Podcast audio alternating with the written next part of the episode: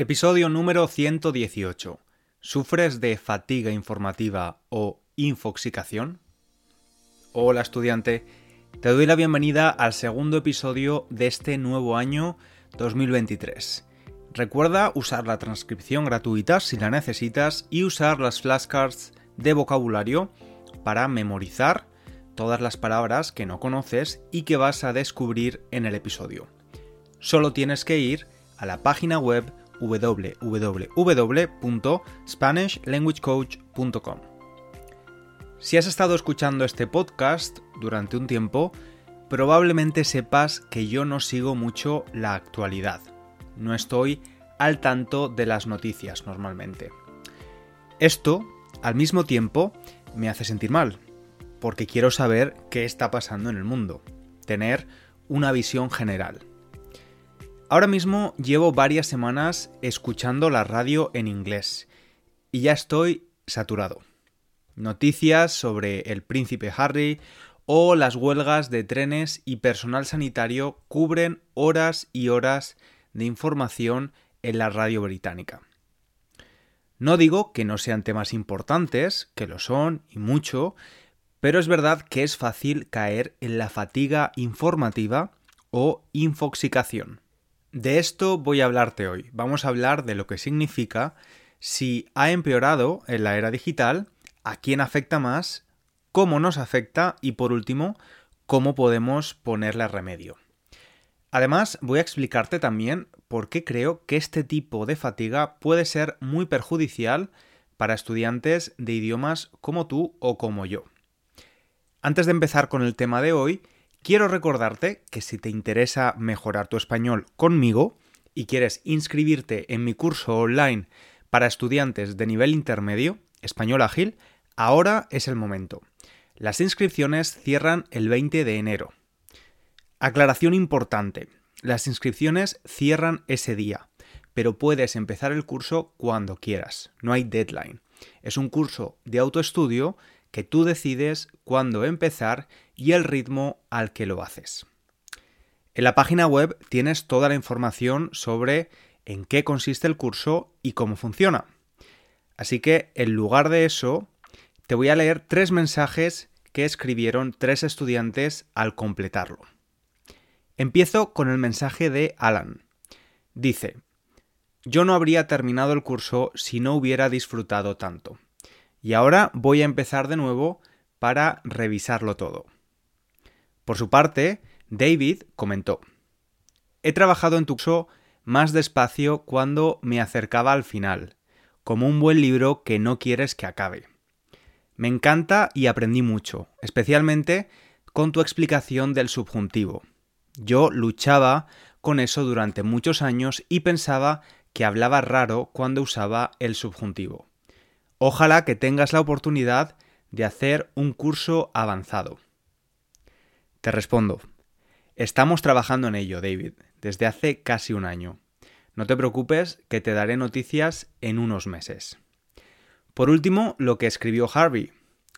Ha sido todo un placer estudiar a través de tus lecciones en vídeo, quizzes y misiones escritas, César.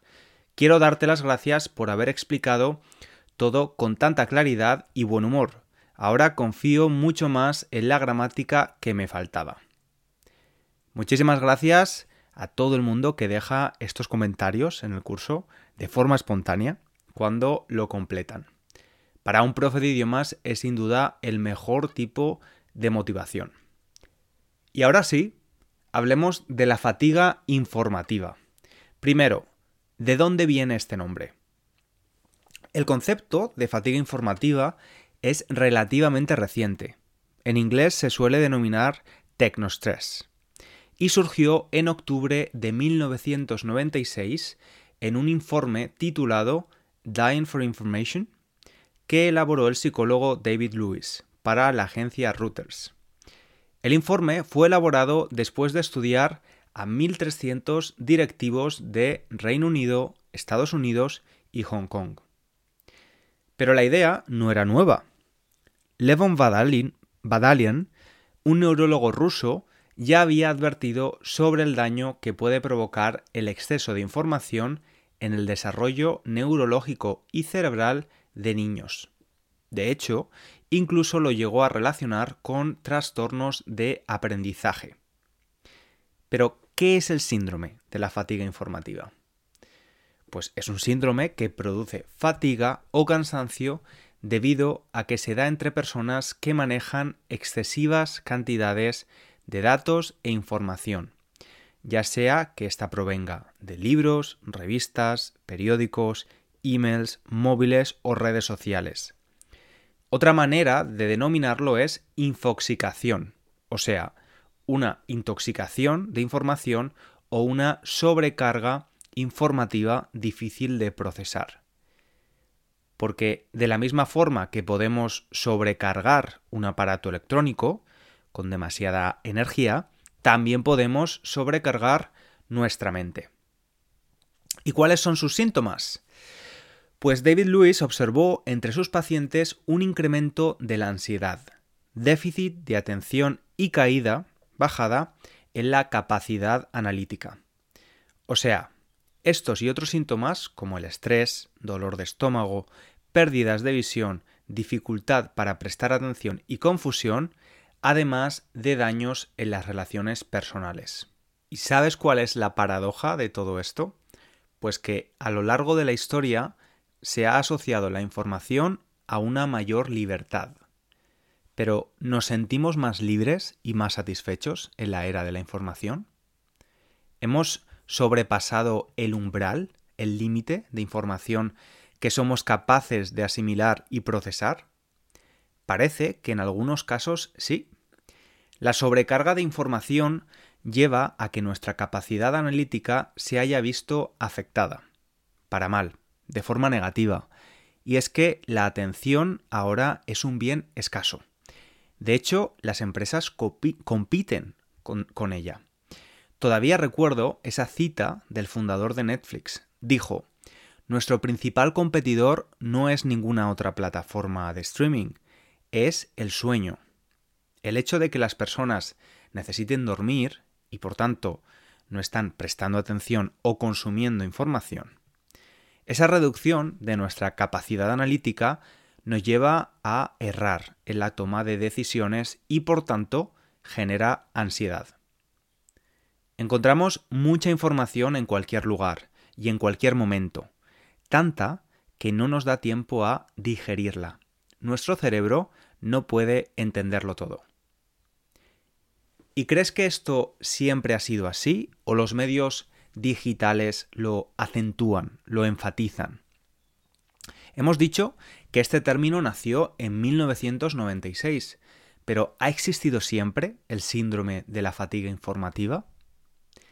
Parece ser que no, o al menos no de una manera tan exagerada. Los periódicos tenían una o como máximo dos ediciones al día si había algo de extrema importancia que contar.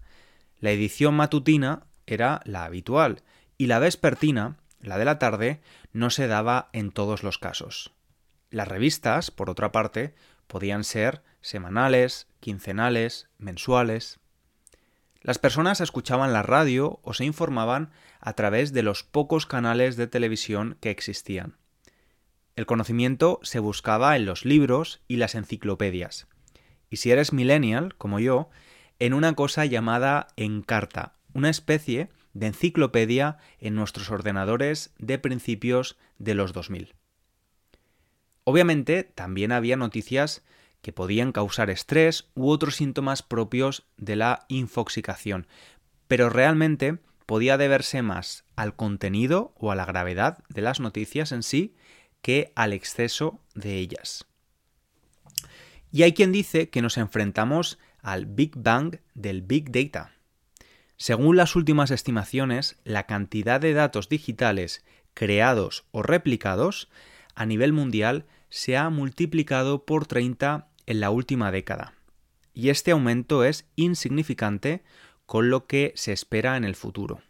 Sin embargo, no faltan voces críticas ante esta expansión de datos.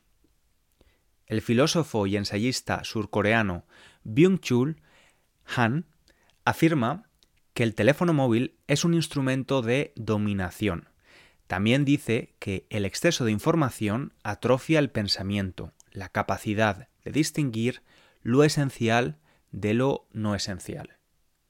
Algo para reflexionar. Por cierto, desde 2018 la fatiga informática aparece recogida como riesgo laboral en la legislación española. La fatiga informática laboral. Vivimos en una sociedad multipantalla y hace años ya comenzamos a hablar no solo del Internet de las cosas, sino también del Internet de todo.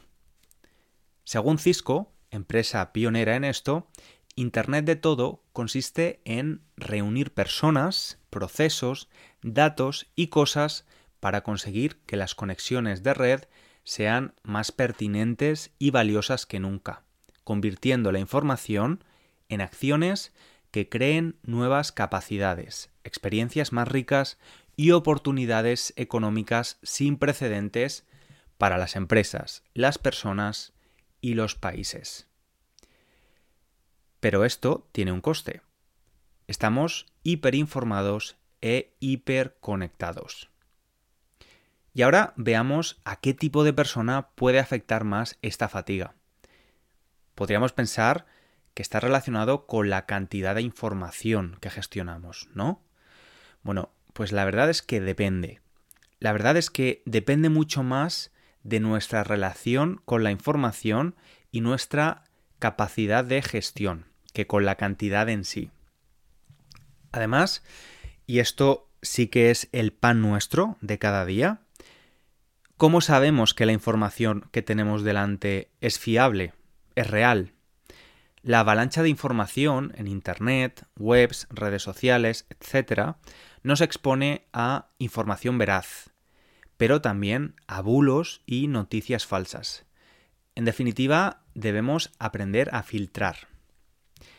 Y hablemos ahora de las redes sociales. ¿Cuál es su relación con la fatiga?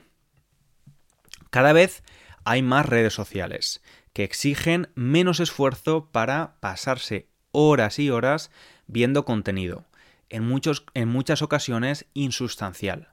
Simplemente abrir la aplicación y ver qué te ofrece. El algoritmo te conoce perfectamente. Además, el deseo de interactividad puede llevar a la dependencia. Parece que nos enfrentamos a varios factores que llevan a la saturación informativa. No obstante, no es cuestión tampoco de demonizar Internet no es el malo de la película. Ha sido, es y será útil para muchas cosas.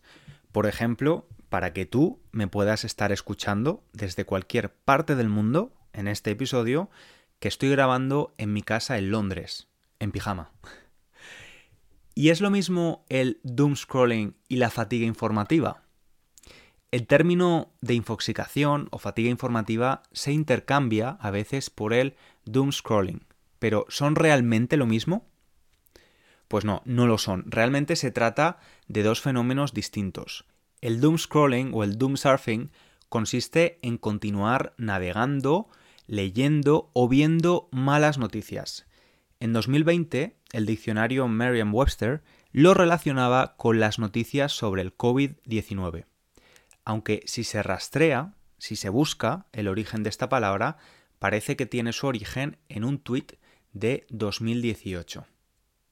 ¿Veis ese exceso de información del que hablamos? Se puede rastrear la huella digital de una palabra hasta su propio origen. Por un lado, sentimos seguridad cuando nos sentimos informados, nos tranquiliza. Parece ser que hay una explicación biológica a buscar respuestas cuando sentimos miedo, y en los últimos años ha habido motivos para sentir temor. Y ahí, en esa necesidad, es donde el periodismo y los medios de comunicación juegan algunas de sus cartas. Además, también actúa el sesgo de negatividad. Tendemos a prestar más atención a las cosas negativas y nos afectan más en nuestro comportamiento que las positivas. Aquí se, explica un componente evolutivo, era muy peligroso pasar por alto, es decir, ignorar una mala noticia, y arriesgarse podía costar la vida. Y ahora que ya sabes qué es la fatiga informativa y si somos víctimas de ella, veamos ahora cómo nos afecta. Está claro que nos agota mentalmente. ¿Qué beneficios sacamos de tener un pozo sin fondo de información? Es imposible recordar toda la información que recibimos y además, con ciertos temas, es tan difícil filtrar correctamente y sacar conclusiones. Esa avalancha de información nos impide su correcto procesamiento y además en algunas ocasiones llega a generarnos emociones negativas. Si tuviéramos que mencionar las principales consecuencias de la sobreinformación, serían las siguientes. Parálisis en la capacidad analítica. No somos capaces de poder procesar información y sacar conclusiones adecuadas. También puede llevarnos a tener dudas todo el tiempo y a tomar decisiones incorrectas. Reducción de la atención. Esta sobrecarga de información que recibimos provoca que nuestro cerebro vaya desechando, descartando estímulos de forma instintiva. Baja productividad. La avalancha de información hace que nuestra perspectiva se nuble y colapsa nuestra capacidad de reflexionar. Pérdida de memoria. El exceso de información que tratamos de almacenar en nuestro cerebro provoca un colapso en la capacidad de memorización y podemos llegar a olvidar cosas que eran importantes.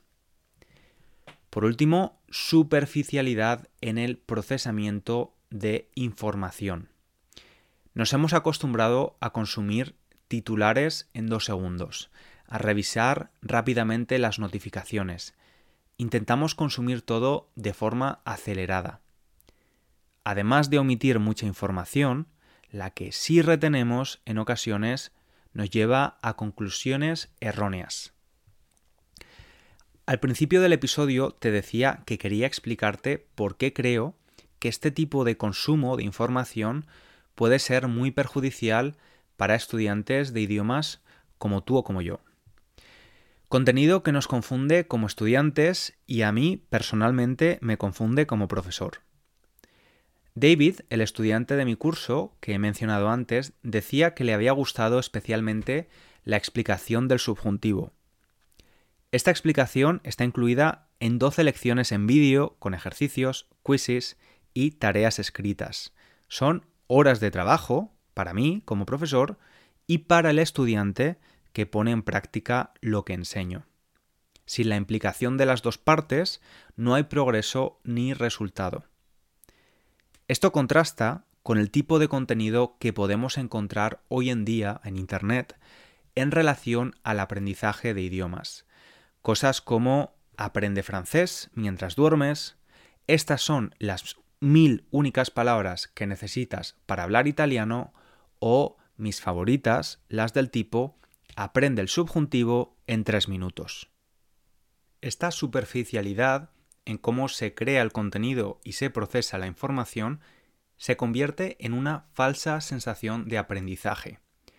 Creemos que aprendemos porque ese vídeo nos dice que vamos a hacerlo, pero no lo hacemos realmente. Solo nos quedamos con ideas superficiales de ese tema. Como dice la expresión, tenemos que aprender a separar el grano de la paja. Por cierto, he buscado el equivalente en inglés, porque no lo sabía, y se dice igual, to separate the wheat from the chaff. Hoy aprendemos la expresión tú y yo. Y ahora lo más importante, ¿cómo le podemos poner remedio a esta fatiga? Para empezar, hay varias cosas que debemos tener en consideración. ¿Es realista dejar de informarnos o cortar el acceso al mundo digital? Obviamente no. Esto nos generaría otro tipo de estrés por la desconexión total. Además, podemos caer en otro peligro, informarnos solo por las personas que nos rodean, lo que nos hará vulnerables a la manipulación y la desinformación. Vamos a pensar ahora en nuestra alimentación. Normalmente cuidamos aquello que consumimos, Sabemos cuántas veces podemos comer algo y qué productos tomar para sentirnos saludables. Pues con el consumo de noticias podríamos hacer lo mismo. Decidir cuándo y qué consumir. Saber qué es interesante alejarse de esas tomas de información en nuestra hora de dormir. Por un lado, por la luz azul, que no ayuda mucho a conciliar el sueño. Y por otro, para evitar darle vueltas a la cabeza o meditar sobre noticias o información negativa que hemos consumido antes de dormir. También tenemos que reflexionar sobre qué consumir. Normalmente intentamos informarnos por medios alineados con nuestros intereses e ideales. También es conveniente que nos informemos por otros con diferentes ideas. Tener más puntos de vista nos ayuda a tener o mantener nuestro espíritu crítico e independencia individual. Y sobre todo, lo más importante, acordarse de desconectar, dejar el mundo digital, las pantallas y hacer una inmersión real en el mundo analógico, el de las personas, el de los cafés con amigos, el de los paseos con nuestros pensamientos. Y también, ¿por qué no?, parar de consumir lo que otros producen y empezar a producir más nosotros mismos. Coger una hoja en blanco y escribir. Lo puedes hacer en español para mejorar tu expresión escrita.